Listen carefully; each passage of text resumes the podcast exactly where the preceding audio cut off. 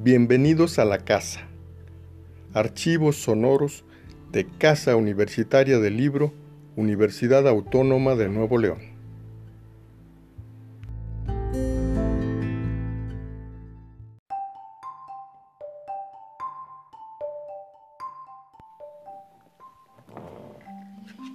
Estoy definitivamente convencida que existe una ética del editor el editor debe mantener una relación cómoda y confiable con su autor.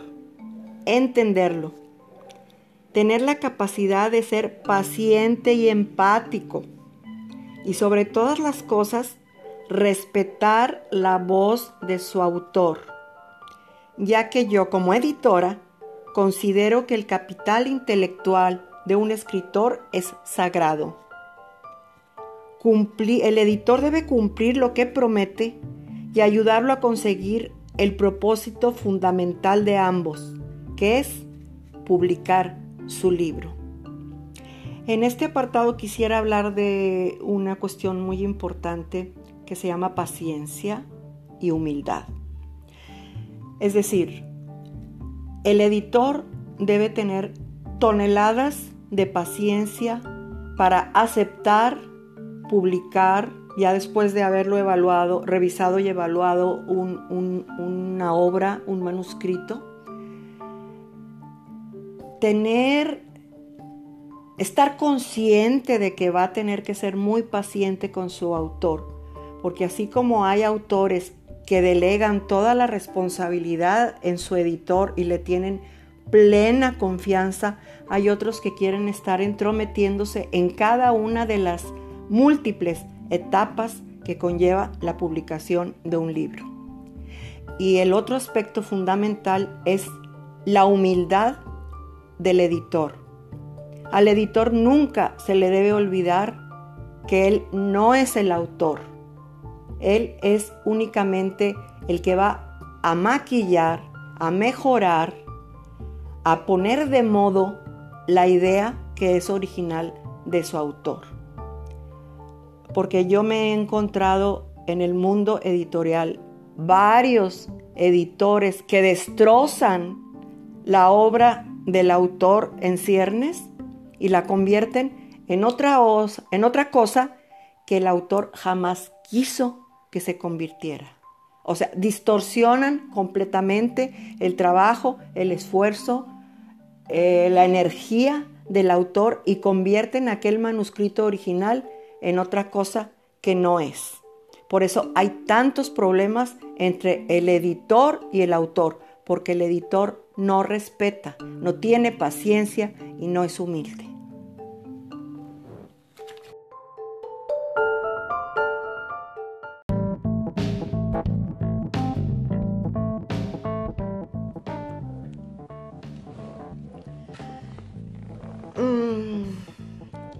Vamos a entrar ahora en el modernísimo tema de la tecnología. ¿Cómo, ¿Cómo, vivimos los editores la transición de la galaxia de Gutenberg a la galaxia de Internet? Bueno, pienso que la tecnología ha venido a revolucionar todos los aspectos de nuestra vida, especialmente el de la información y la comunicación. El trabajo del editor se ha vuelto más fácil y rápido, pero no menos minucioso. Por otro lado, si hablamos de los libros virtuales, puedo decir que jamás será lo mismo leer en una pantalla que disfrutar la sensación de experimentar la textura del papel, el aroma de la tinta, la certeza de tener entre las manos una historia desarrollada por un autor con quien se establece un lazo íntimo y finalmente cuidada por un editor apasionado.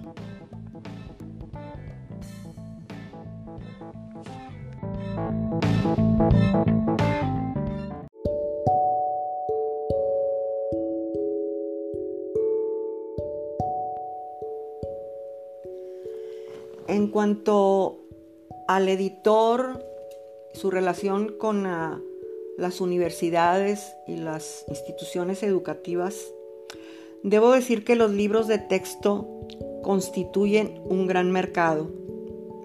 Sin embargo, su preparación es distinta a la de los otros géneros, ya que se deben apegar a los lineamientos establecidos por la Secretaría de, de Educación Pública, cubriendo ejes indicados en el programa de educación.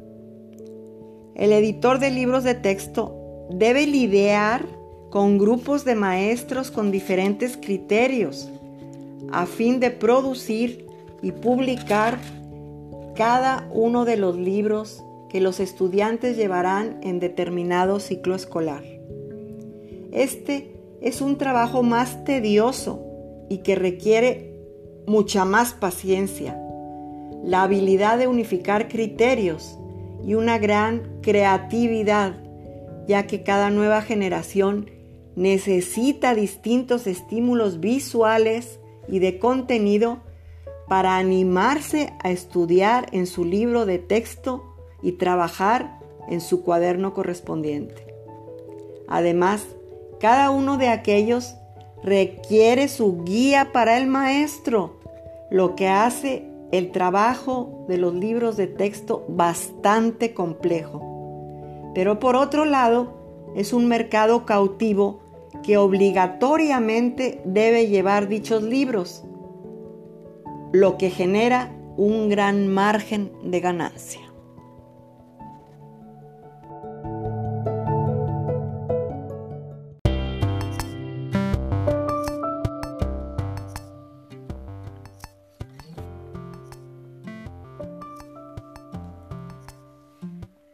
En cuanto a la relación del editor y el dinero, desde mi punto de vista muy personal, no creo que deba ser el dinero lo que mueva a un editor comprometido.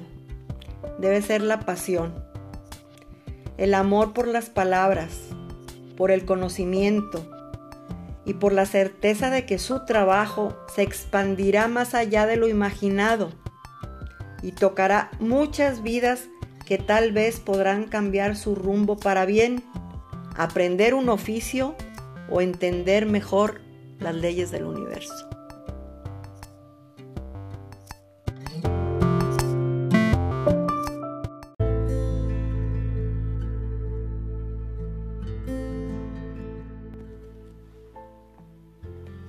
En cuanto a la relación del editor y el escritor, esta puede ser armoniosa o todo lo contrario, una relación extremadamente difícil. Considero que la fluidez de esta relación depende más del editor, quien debe saber bastante, además de todo lo que ya hemos mencionado, de psicología y de inteligencia emocional.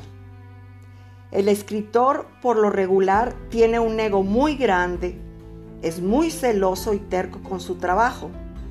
Y la mayoría piensa que su libro se convertirá en un bestseller de inmediato. Es función del editor hablarle con la verdad a su autor y mostrarle los diversos escenarios posibles. Y que también le aclare si su obra tiene la posibilidad de ser un éxito tanto literario como comercial que son dos aspectos distintos, porque una obra literaria puede tener una gran calidad editorial, pero no va a servir en el mercado. O hay libros que no nos dicen nada y no nos explicamos por qué se han vendido miles y miles de ejemplares.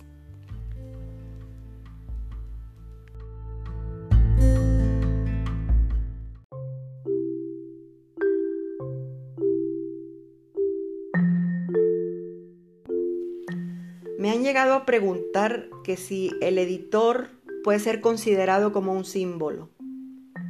Yo digo que cierto halo de misterio rodea a un editor. La gente supone lo que hace, pero a ciencia cierta no lo sabe. El editor es un símbolo de sabiduría, de constancia y de asertividad. Da fe del trabajo de sus autores y los anima a seguir adelante o bien los desanima para que tomen otro camino.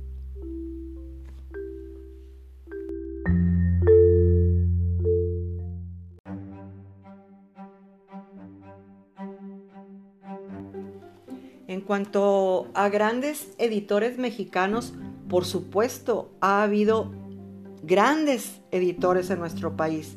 No puedo platicarles de todos ellos aquí porque no terminaríamos nunca. Pero al que me tocó conocer personalmente fue a don Alfonso Castillo, de Ediciones Castillo, ya toda una leyenda, quien reunía todos los atributos que debe tener un editor reconocido y exitoso. Me tocó trabajar para él y le aprendí muchas cosas. Cada día era una cátedra fue una aventura impresionante para mí desarrollar las colecciones de literatura infantil y juvenil Castillo de la Lectura y Castillo del Terror. Él fue un impulsor extraordinario del boom de este tipo de literatura, no solo en México, sino también en el extranjero.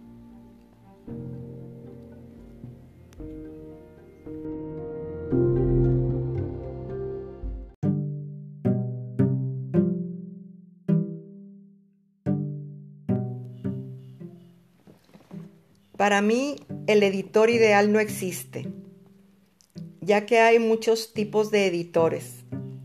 El director editorial, el coordinador editorial, el editor de adquisiciones, el editor de mesa, el editor técnico, el editor de proyecto, el editor de contenido, pero todos confluyen y van hacia una sola dirección la publicación de un libro.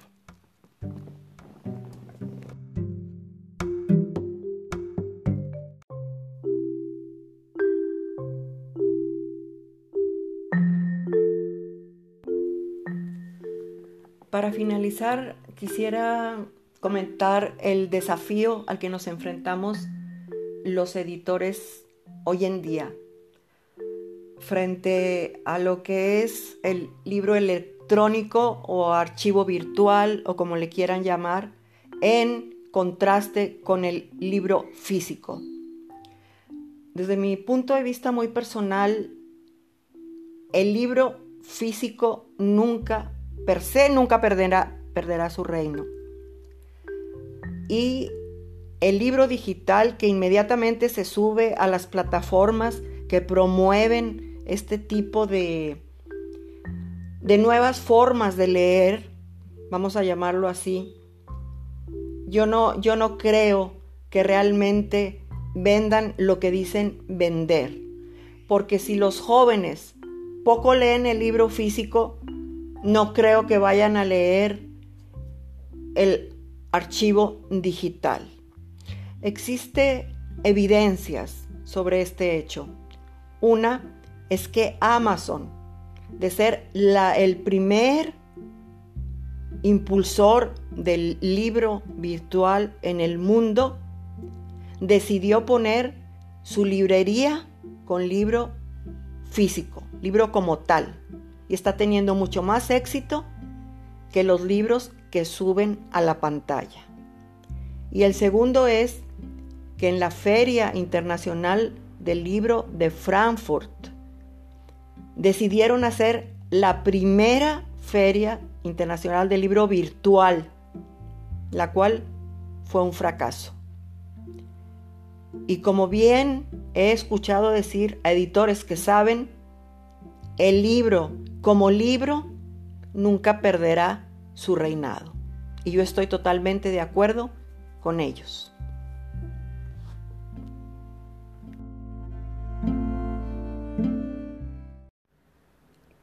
Bienvenidos a la casa. Archivos sonoros de Casa Universitaria del Libro, Universidad Autónoma de Nuevo León.